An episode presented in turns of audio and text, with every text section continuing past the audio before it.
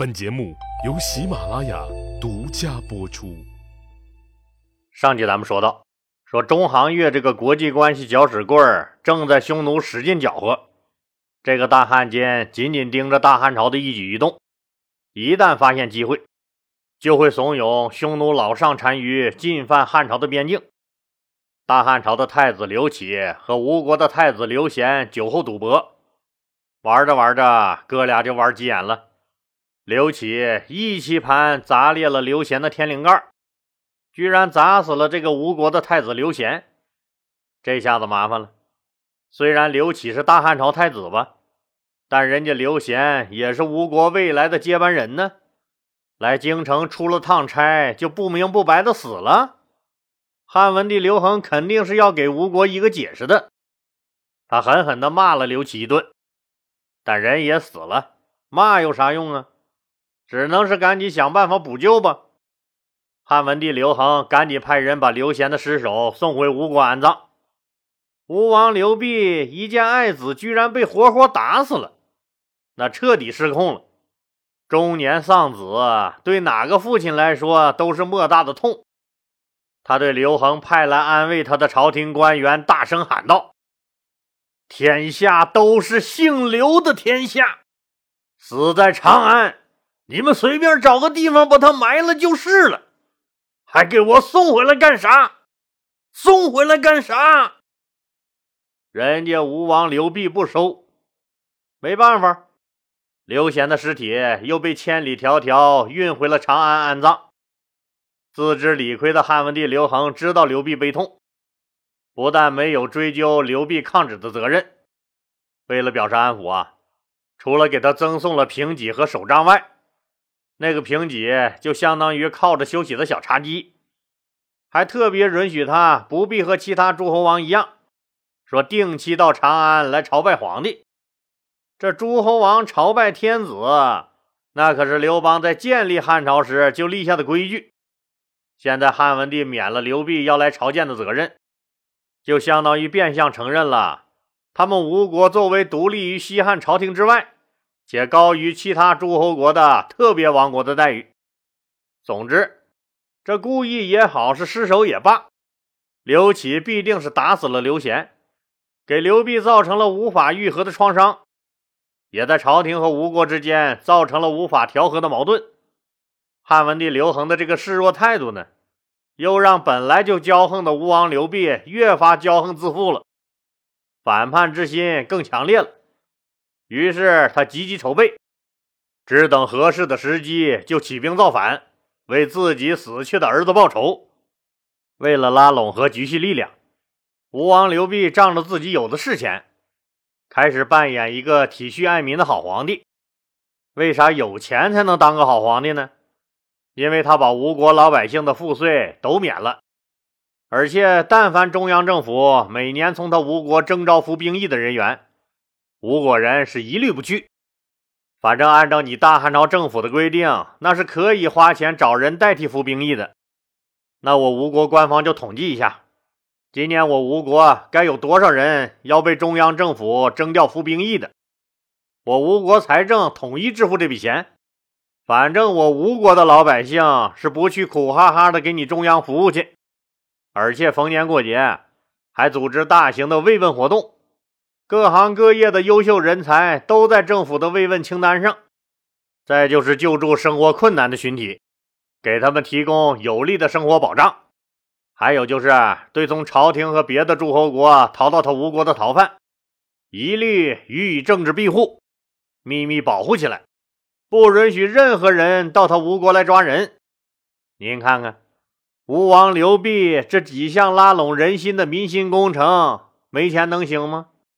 吴国统辖着四十多座城池，再加上他刘濞大量铸钱、主盐，所以他能拿出这笔钱来，也舍得拿出这笔钱来。在老百姓眼里，啥是好皇帝啊？老百姓可不管你是姓刘还是姓啥，只要老百姓有饭吃、有衣穿，过大年还能给老婆买个花棉袄，哄老婆一笑，给闺女买根红头绳。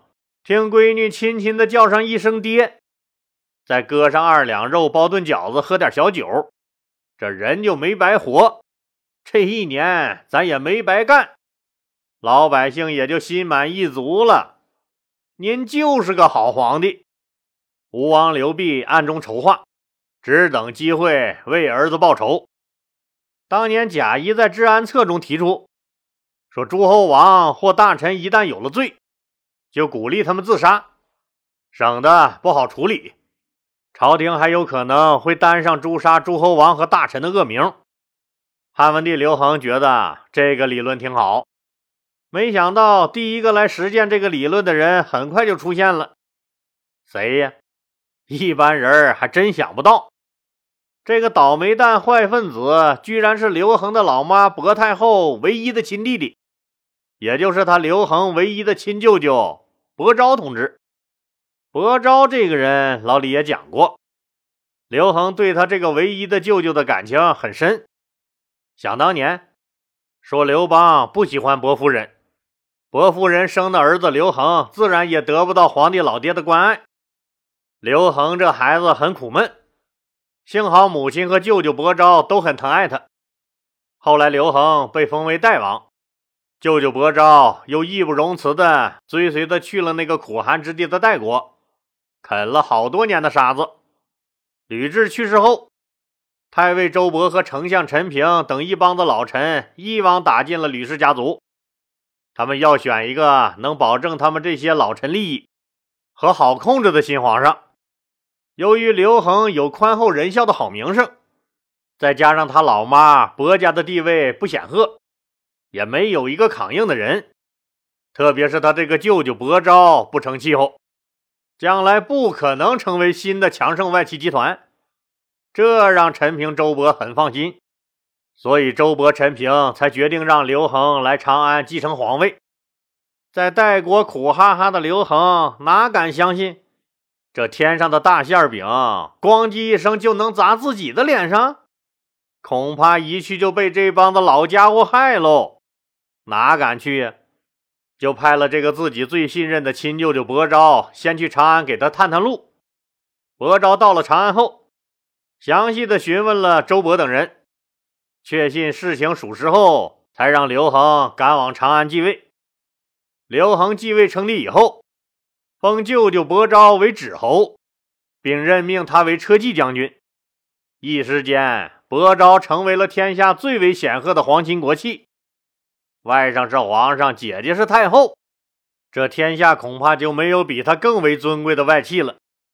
在如此显赫的身份下，薄昭开始逐渐迷失了自己，热衷于结交朝廷重臣，甘于被围猎，大搞权钱交易。别人咱就不说了，老李讲过他和周勃的交往。周勃因为拥立汉文帝有功。汉文帝刘恒就赏赐了他一万户食邑，可周勃赶紧把这么大的赏赐转送给了薄昭。周勃是什么人呢？那可是汉初功臣集团里绝对的带头大哥，连他都要巴结薄昭，您就想吧，薄昭的势力该有多大？这件事儿让汉文帝刘恒开始有了警觉，这要任其发展下去。无疑又是一个祸乱朝廷的另一个吕氏集团。按说你刘恒知道了这个道理，那你就应该剥夺你舅舅薄昭的权利，你多多给他赏赐些金银财宝，让他做个无官一身轻的顶级富豪，让他这辈子让他享尽人间富贵就得了，权力就不要让他染指了。可刘恒呢，不但不对薄昭加以限制。反而是赋予他很高的权力，而且对他的胡作非为也是一概的选择无视。一直到了薄昭出面把周勃从监狱里捞出来那次，刘恒又开始担心了。自己的舅舅势力增长的太快了，再加上这次救了周勃的命，这是啥概念呢？舅舅薄昭那为什么这个时候出面救周勃？世上哪有无缘无故的爱？这很明显就是那最有权势的外戚波昭和功臣集团的周勃这两个大麻烦，都不用孟秃子和他的非诚勿扰，自己就牵手成功了。这两方面的人勾勾搭搭，是不是太吓人了？刘恒之所以要杀周勃，根本不是周勃真的要谋反，而是因为周勃有谋反的能力，和聚集在他身边的势力太过庞大了。刘恒怕呀。而伯昭这时候通过姐姐薄太后向刘恒施压，要求放了周勃。刘恒没办法，只能恢复了周勃的爵位和封邑。你这个舅舅的政治路线有问题啊！你呀，你这是典型的外戚干政啊，这哪能行啊？刘恒当时的脑海里就想起了吕氏外戚集团作乱事件，随即，刘恒秘密招来自己的心腹。让他们暗中调查舅舅伯昭和他的家人，调查结果很快就呈上来了。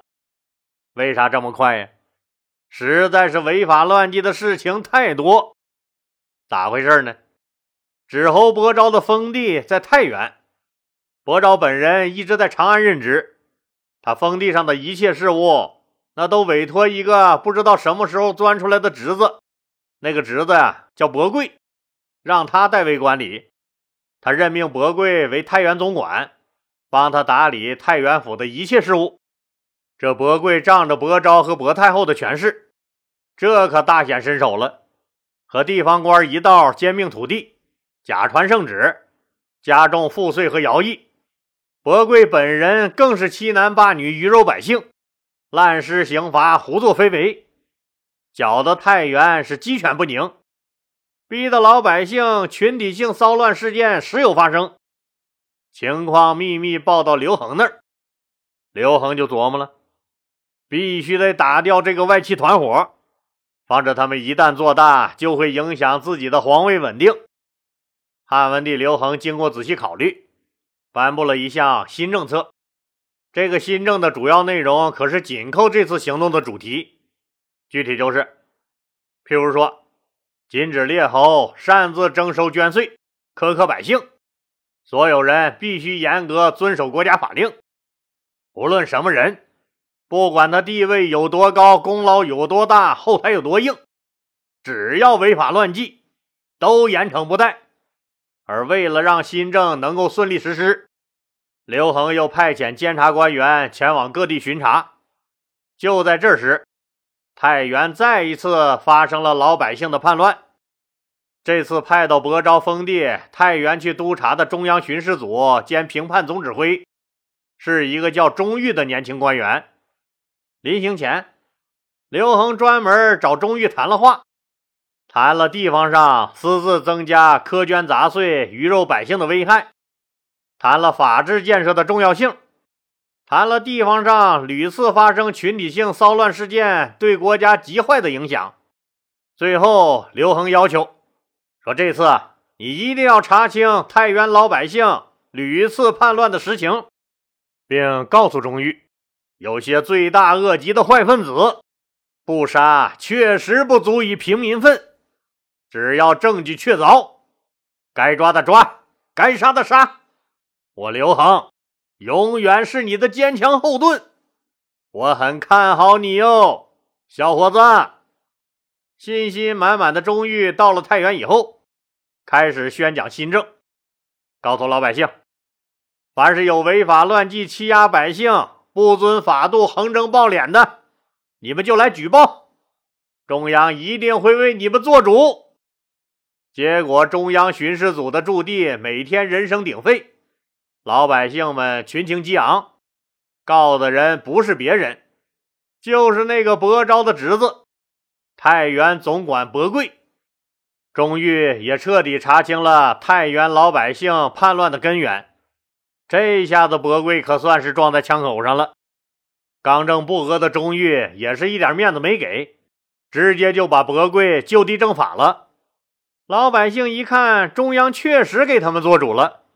当时就解散了叛乱的队伍，都回家种地去了。钟玉一边把已经平叛的好消息报告给了中央，一边整理了伯家违法乱纪的材料，写了个奏折，就拿着回京复命去了。刘恒得到叛乱已经平息的消息，很高兴，命这个文武百官到这个接官亭迎接凯旋而归的钟玉。这个迎接队伍里就有伯昭。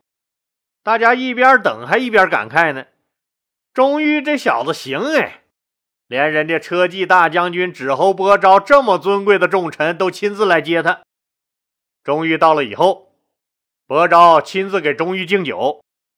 那时候可不像现在啊，哪发生点什么破事儿，那一个电话、一个微信或者发个微博，满世界立马都知道了。那时候可没这个条件。伯昭一边敬酒，一边就问起了这次评判的具体情况。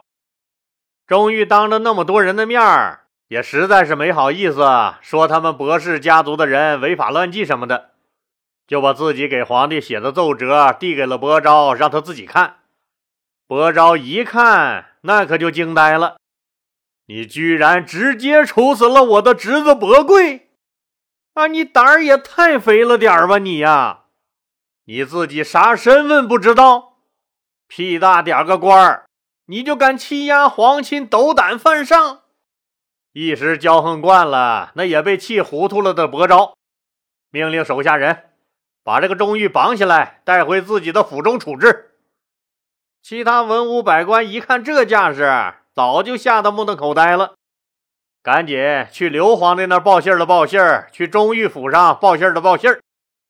伯昭回到府里，稍微也冷静了一点，就责备钟玉说：“你不该和我们伯家作对。”钟玉别看年轻，也是个硬骨头、狠茬子，据理反驳。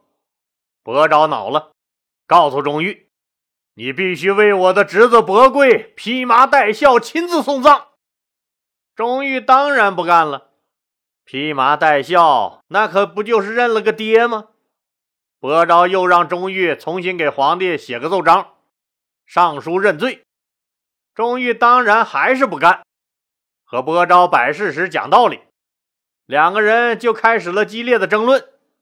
最后，伯昭理屈词穷，气急败坏的他，仗着自己是皇帝的亲舅舅，猛然抽出宝剑，一剑就刺死了钟玉。